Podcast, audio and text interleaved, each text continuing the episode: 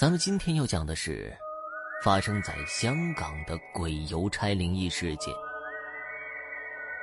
香港的湾仔区有一家百年邮局，被政府列为古迹。不过，在五六十年代的时候，这里曾经闹出过鬼邮差事件。这个鬼邮差跟一般的邮差没什么不同，一样穿制服，背邮包。但他出勤送信的时候，不是在日间，而是在午夜过后。他送的不是邮件，而是一张白纸。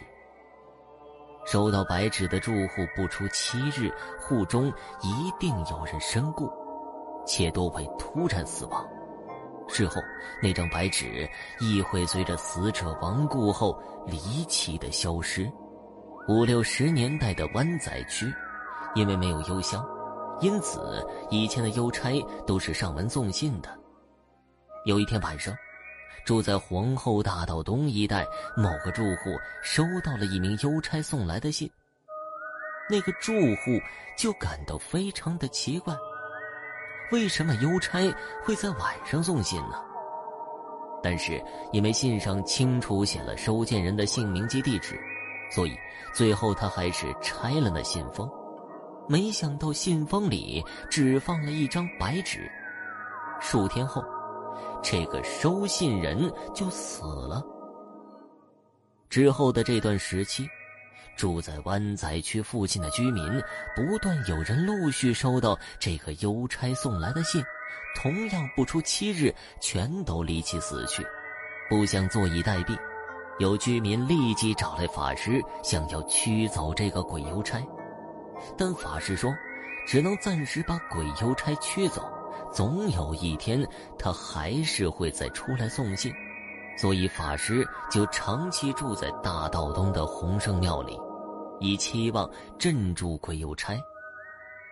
几年之后，法师往生了，他的儿子接任，继续挡住鬼邮差，不让他送信。传闻法师的儿子时至今日还住在湾仔区。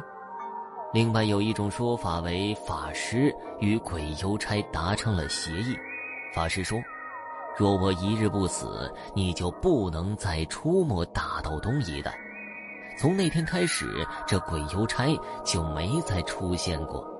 鬼邮差事件并非空穴来风，一名住在湾仔四十多年，在湾仔民间生活馆当导览员的黄秀平表示。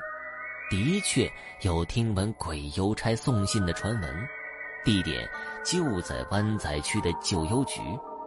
不过他说，并非所有收信人都会死，只是轻则有血光之灾，重则有杀身之祸。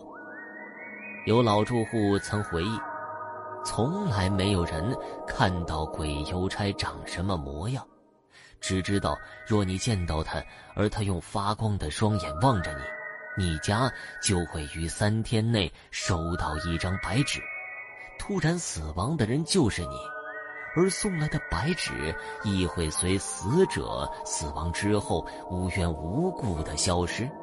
老住户还说，你见到鬼邮差不用怕，他不会主动看人，他的职责也只是继续送白纸给应死的人。黄秀平补充说道：“位于新街上的土地庙，在二战时曾被日本误炸而死伤无数，留下不少无辜的亡魂。